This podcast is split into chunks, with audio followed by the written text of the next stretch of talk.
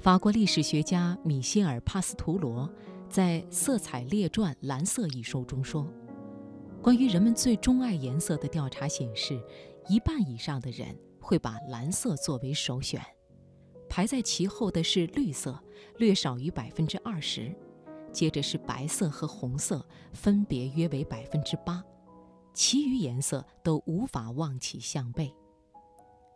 我们今天晚上首先开始的读热点，就来说一说颜色的奥秘。作者夏兰，选自《三联生活周刊》。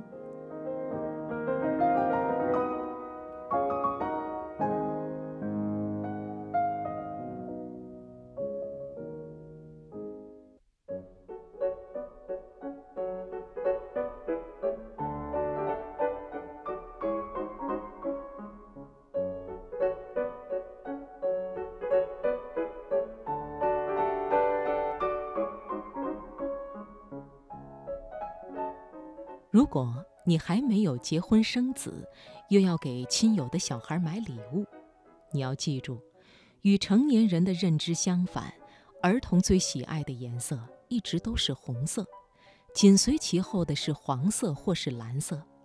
只有十岁以上的年龄稍长的儿童，有时候才会和成年人一样倾向于所谓的冷色。颜色是物品的一种客观属性，但又被赋予了各种文化含义，并会引起人们强烈的情感反应。朱迪·斯图尔特在《调色盘萌翻了整个宇宙》一书中解答了一些重要的问题：为什么新娘总穿白色婚纱？为什么铅笔通常是黄色的？为什么交通信号灯中绿色表示通行，而红色表示停止？读了之后，你或许会发现，这些惯例都没有什么道理可讲，只是在历史上形成的做法，而具体的历史渊源也常常是一笔糊涂账。而令我感到意外的是，铅笔是黄色的，要追溯到中国的唐朝，那时黄色开始成为中国历代的帝王色。铅笔的黄色意为向皇帝致敬。相传皇帝认为黄色是表示对太阳的敬畏。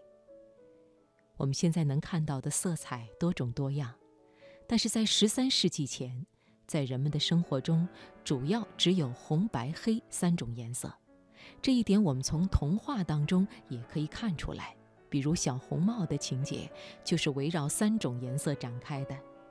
一个穿着红衣服的小姑娘带着一罐白色黄油去见穿着黑色衣服的外婆，而白雪公主中也可以找到同样的色彩组合。一个穿着黑衣的巫婆给身穿白衣的女孩递了一只红苹果。在那个古老的乌鸦与狐狸的寓言里，一块白色奶酪从一只黑色小鸟的口中掉落，被一只红毛狐狸夺下。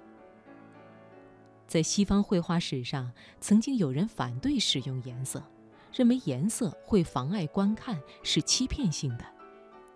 到了18世纪，颜色才暂时超越了绘图的地位。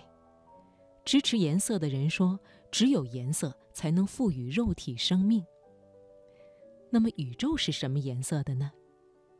据说，美国的两位天文学家在天文学会的研讨会上说。